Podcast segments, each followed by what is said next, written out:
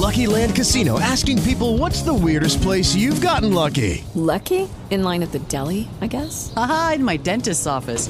More than once, actually. Do I have to say? Yes, you do. In the car before my kids' PTA meeting. Really? Yes. Excuse me, what's the weirdest place you've gotten lucky? I never win and tell. Well, there you have it. You can get lucky anywhere playing at LuckyLandSlots.com. Play for free right now. Are you feeling lucky? No purchase necessary. Void where prohibited by law. 18 plus. Terms and conditions apply. See website for details.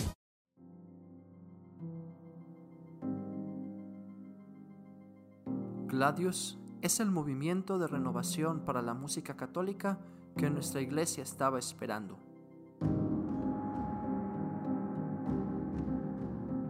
Formación litúrgica, musical y espiritual, repertorio, podcast, música sacra y litúrgica, canto gregoriano, órgano y música coral, todo con el espíritu de la tradición y la frescura de los nuevos tiempos.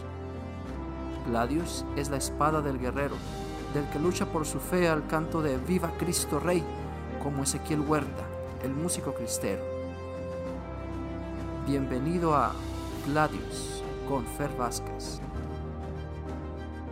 Amigos, bienvenidos a un nuevo episodio de Gladius. Hoy episodio 25 en el cual hacemos una pausa especial para tratar el tema de la música en el tiempo de Cuaresma. Vamos a hacer esta pausa en el proceso que llevábamos de los cantos del propio de la misa, porque al acercarse este tiempo litúrgico fuerte, tan especial, nuestra música tiene que ser también modificada y adaptada para expresar el misterio que vamos a celebrar. Esto es parte del aspecto mistagógico de la liturgia, es decir, donde todos los aspectos las oraciones, los cantos, los signos, los colores, la música nos introducen a la celebración del misterio y al estar todos concordando en la misma temática y sintonía, hacen que los fieles podamos vivir de una mejor manera el misterio. Si la música no se adapta al tiempo litúrgico fuerte, estamos fallando también en nuestro ministerio. Y bueno, se acerca el tiempo de Cuaresma tenemos que hablar antes que nada de la espiritualidad del tiempo.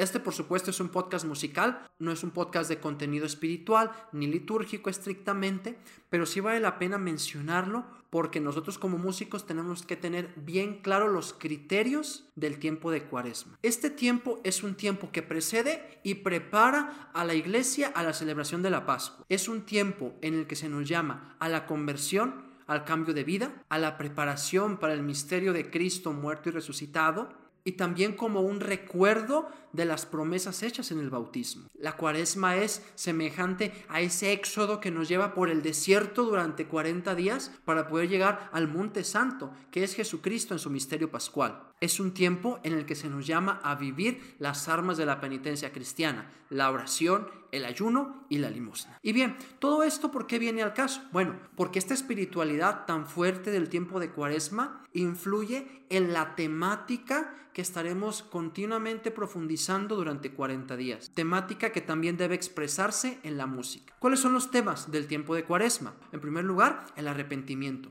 la conversión, el cambio de vida, el perdón, pedirle a Dios perdón y perdonar a los que nos rodean, el éxodo, el desierto, el camino, el peregrinar. Por supuesto, el ayuno, la penitencia, las obras de misericordia. No hay que olvidar que también es un tiempo en el que profundizamos especialmente en la pasión del Señor muerto y crucificado y también en el lugar de María Santísima dolorosa al pie de la cruz. Todos estos temas que hemos mencionado se pueden y se deben de mencionar en los cantos que interpretemos durante la cuaresma. No sería correcto, por lo tanto, poner cantos que cantamos en una misa ordinaria de tiempo ordinario durante este tiempo fuerte tan especial. Estaríamos desconectados, estaríamos fuera de sintonía de lo que está sucediendo. Por lo mismo, no implica esfuerzo extra de ensayar repertorio nuevo, preparar repertorio nuevo. A propósito de los temas, hay que hablar acerca de los textos de los cantos de cuaresma. En primer lugar, los textos deben de ser tomados de los propios de la misa, es decir, podemos observar las antífonas de entrada, de comunión, de ofertorio, para darnos una idea de qué podemos hablar en los cantos. Lo ideal sería cantar esas antífonas musicalmente musicalizar esos textos, pero si no, buscar algo semejante. Es un momento ideal para cantar los salmos que nos hablan de penitencia, de pedir perdón. Por supuesto, el Salmo 50, misericordia Señor por tu bondad,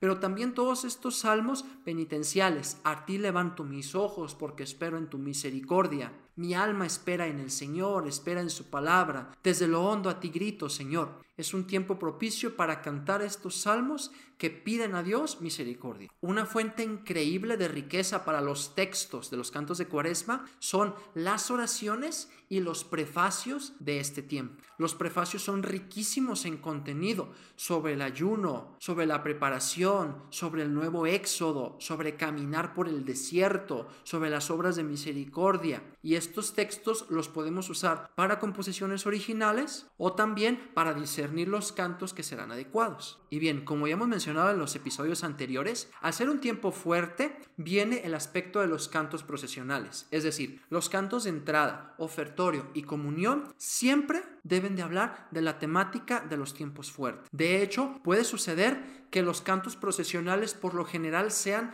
alternables, es decir, si un canto habla de pedir perdón al Señor y querer cambiar de vida, se puede cantar indistintamente a la entrada, a las ofrendas o a la comunión. Claro, habrá cantos que probablemente no concuerden plenamente y que se habría que distinguir, pero en general los cantos con temática de cuaresma se pueden alternar en estos tres momentos sin problema. ¿Por qué? Porque la prioridad es expresar el misterio de la cuaresma. Y bueno, no hay que dejar pasar este episodio sin dar las instrucciones litúrgicas concretas para la música. En primer lugar, durante el tiempo de cuaresma se omite el Gloria a Dios en el cielo los domingos. Hay que tener muy en cuenta esto, saber que solamente vamos a cantar el Señor ten piedad si es necesario y además de esto tener en cuenta que se omite la aclamación antes del Evangelio, aleluya, aleluya. Esta debe de ser sustituida por otra semejante. La sustitución más común que tenemos es el texto de honor y gloria a ti Señor Jesús, pero hay que tener en cuenta que el misal romano nos propone otras aclamaciones para sustituir algunos ejemplos son, grandes y maravillosas son tus obras, Señor. Gloria a ti, Señor Jesús, sabiduría del Padre. Te alabamos y glorificamos, Señor Jesús. La salvación, la gloria y el poder son de Jesucristo el Señor. Todas estas aclamaciones vienen en el misal romano, solamente que algunas veces nos hemos cerrado a honor y gloria a ti, Señor Jesús. Con un diálogo con el sacerdote, ministro celebrante, podemos también musicalizarlas y cantarlas como sustitución del aleluya. Hay que tener en cuenta que además de omitir el aleluya, hay que tener cuidado que los cantos que ejecutemos en la Eucaristía no digan aleluya en sus textos, porque suele suceder este error, que si omitimos el aleluya antes del Evangelio, pero algún canto que colocamos dice aleluya en su texto. Esto iría completamente en contra también de las normas. Cuidado ahí. Otra indicación litúrgica para el tiempo de Cuaresma es que el uso de los instrumentos está solamente permitido para sostener el canto. ¿A qué nos referimos con esto? Que durante el tiempo de Cuaresma el uso de los instrumentos es muy austero. No hay solos musicales, no hay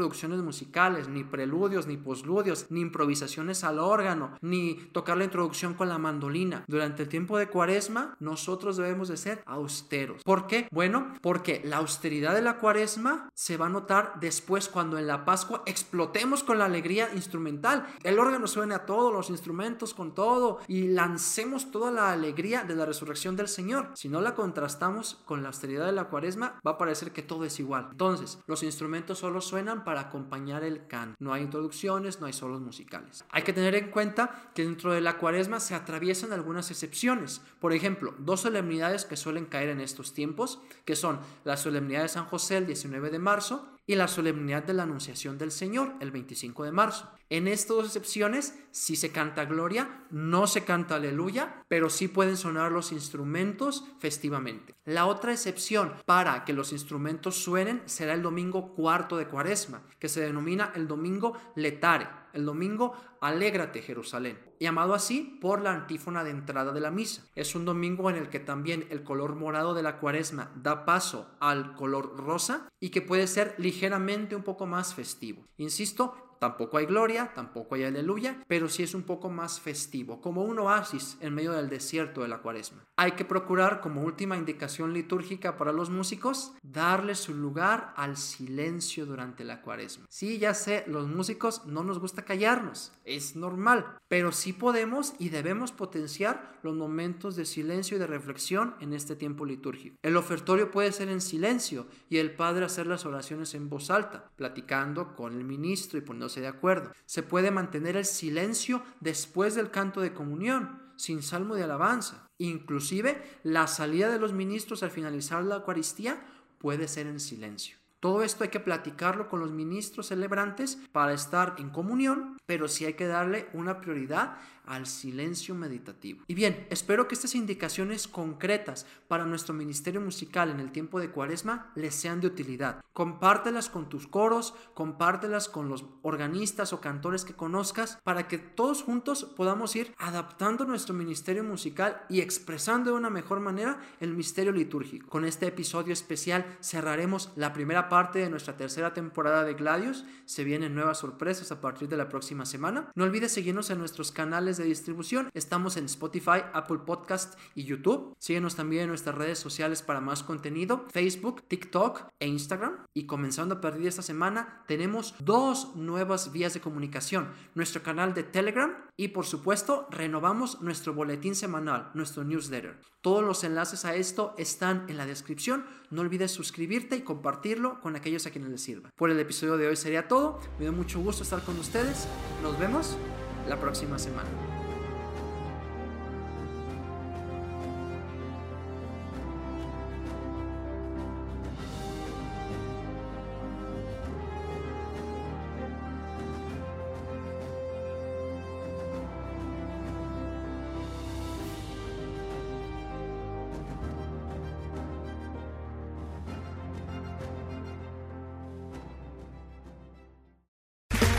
Okay, round two. Name something that's not boring. A laundry? Ooh, a book club.